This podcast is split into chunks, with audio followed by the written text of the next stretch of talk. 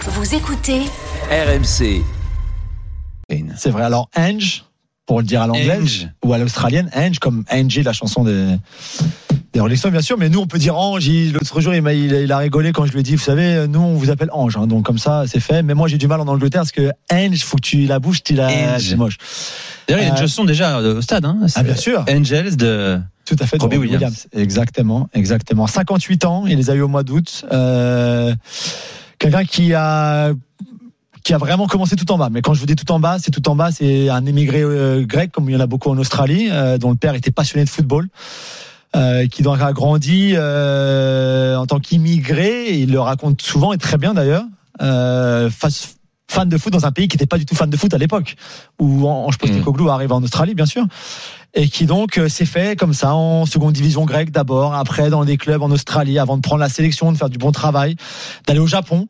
Lui qui aime ces cultures différentes, qui, euh, qui apprend beaucoup de tout ce qu'il y a autour de lui, qui est vraiment quelqu'un de, de- de- pas simplement d'intelligent, mais de, de- d'une vraie éponge à culture finalement et Une vraie Et tout ouverture, ça, en tout cas, exactement. ouais, et puis qui va surtout au Celtic Glasgow et c'est là je pense la, Mm.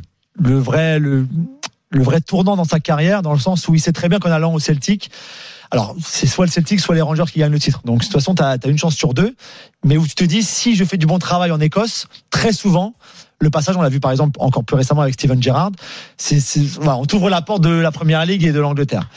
Euh, plus que si tu es au Japon, même si tu fais du très bon travail au Japon, à part Arsène Wenger. Et, et voilà, il passe deux très belles saisons euh, au Celtic où il remporte euh, un triplé et ou même deux triplés, je crois. Euh, ou un triplé en tout cas, et fait du très bon travail ju- jusqu'au jusqu'au moment où Tottenham cherche un entraîneur, bien sûr, pour remplacer Antonio Conte.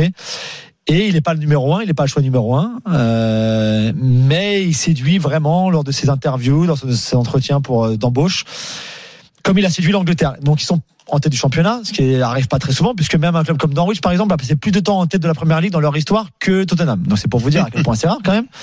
Euh, même si Antonio Conte la saison dernière avait très bien commencé lui aussi, puisqu'il avait déjà 18 points après cette journée, comme Postecoglou. Euh, mais c'est vrai que d'être en tête, de, de, de développer ce football-là, un 4-2-3-1 très, très offensif, on parlait de Mitchell offensif, lui c'est pareil, des, des latéraux qui poussent beaucoup. Ce qui est nouveau, ça, à Tottenham, hein, euh, pour le coup. Plus de possession qu'avant. Ah, quand, quand tu passes de Mourinho, Nuno Espirito Santo et Conte à Ange Postecoglou, ça fait une grande différence. Forcément, ça. Euh, des, même des centraux qui, alors Van de Ven pas trop, mais Romero qu'on voit euh, presser très haut, aller chercher le ballon, être très agressif. Un James Madison qui est une des recrues phares de l'été en Angleterre, euh, qui fait beaucoup de bien à cette équipe. Son, Richard Lisson, Kulusevski, même sans Bentancourt qui est encore blessé, qui fera beaucoup de bien quand il arrivera. Mais Sarr et Bissouma, deux anciens de la Ligue 1, euh, sont fantastiques sous Postecoglou, surtout Bissouma. Alors même si là il a pris un carton rouge ce week-end, qu'il aurait dû éviter d'ailleurs, dont un carton jaune pour simulation. Mais, mais voilà, c'est fantastique à voir, c'est très beau à voir, c'est très, voilà, il y a beaucoup de, il y a beaucoup de spectacles, c'est ce que lui voulait. Alors ça marchera peut-être pas tout le temps, mais ils ont un petit peu comme la Juve, ils ont qu'un match par semaine, donc ça, ça aide beaucoup. Euh, et puis Postecoglou, juste pour finir, a séduit tout le monde parce qu'il a cette, cette bonhomie en lui, il appelle tout le monde Mm. mate. Bien sûr, tout le monde, est, tout le monde est son copain, garçon, fille, vieux, jeune, voilà. Tout le monde est son frérot, quoi. Ça Exactement, tout le en monde est son frérot, lui et moi aussi. D'ailleurs, le jour jour, je lui ai laissé la priorité. Hop, enfin, En c'est lui qui m'a laissé la priorité, plutôt voilà, en voiture. Il conduit un très beau 4x4 Bentley. Et, Oui, c'est bien. euh, J'adore la précision, c'était plus compliqué. Donc, un homme de classe, mais juste pour finir, cette petite anecdote qui est très marrante, que je raconte beaucoup. Il était sur la télévision anglaise après un match l'autre jour, et donc il fallut lui mettre le, le micro, donc euh, le micro cravate. Donc il s'est passé sous ça, le technicien a passé sous son sous sa chemise. Il lui a dit bon, on aurait pu faire les présentations quand même avant d'être aussi intime. Donc voilà, c'est un quelqu'un qui, Ouais, qui a la blague facile, qui est vraiment vraiment vraiment très intéressant et très sympa. Tout ça, c'est un hurricane. On en reparlera bien sûr.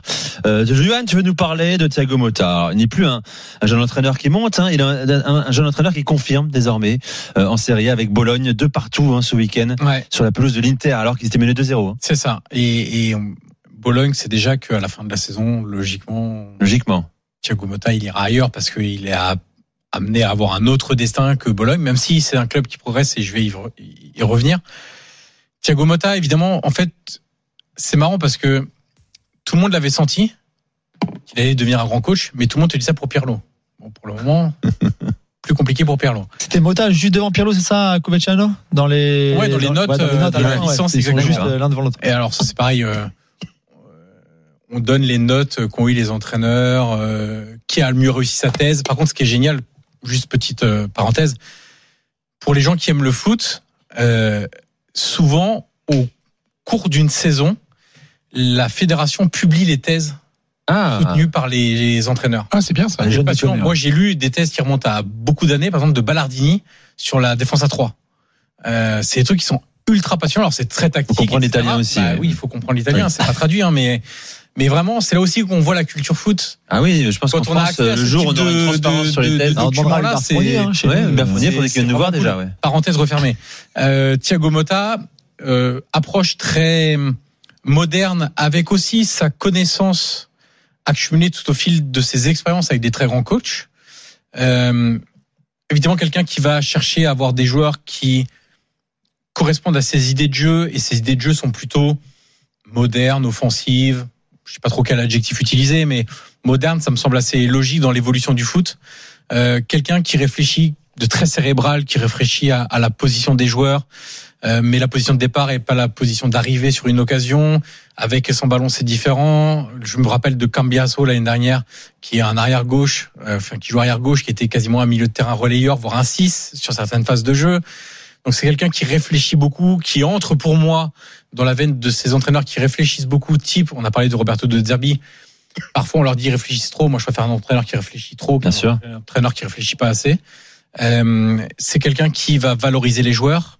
Il est dans le bon projet parce que il a commencé à Spezia, qui était un club intéressant pour faire ses armes, et, il avait vraiment valorisé des joueurs, mais qui n'avait pas la possibilité de recruter des joueurs d'un certain niveau. La Bologne, on lui a amené des joueurs de meilleur niveau.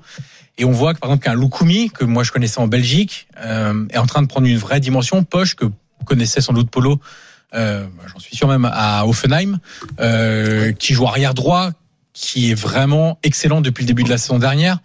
Donc qui valorise les joueurs qui sont amenés par le meilleur directeur technique slash directeur sportif d'Italie, euh, Giovanni Sartori, qui vient de l'Atalanta, qui est parti de l'Atalanta parce qu'avec Gasparini ça devenait ultra compliqué pour ne pas dire autre chose. Ils pouvaient même plus manger ensemble à la cantoche, hein, donc euh, ça- Ah ouais. humainement ça devenait très compliqué.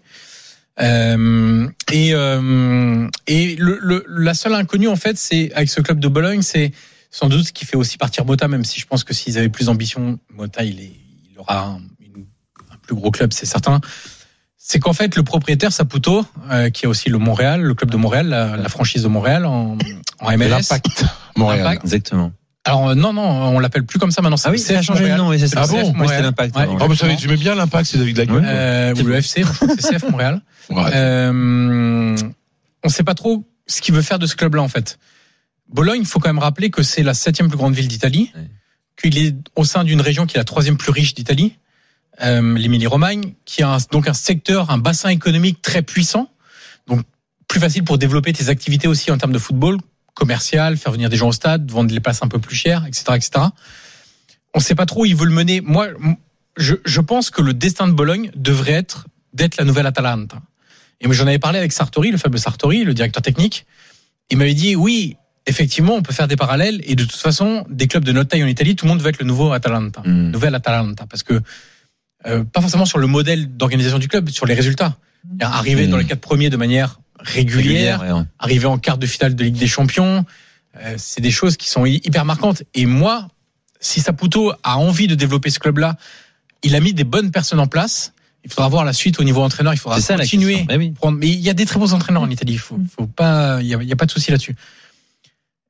Je, j'ai envie en fait, c'est même plus qu'une constatation. J'ai envie que Bologne devienne ce trouble fête J'aime bien. qui a été dans les années 90 la Fiorentina, qui a été dans les années 2010 voire slash 2020 l'Atalanta et Bologne a tout pour le faire avec un entraîneur qui amorce justement ce projet-là.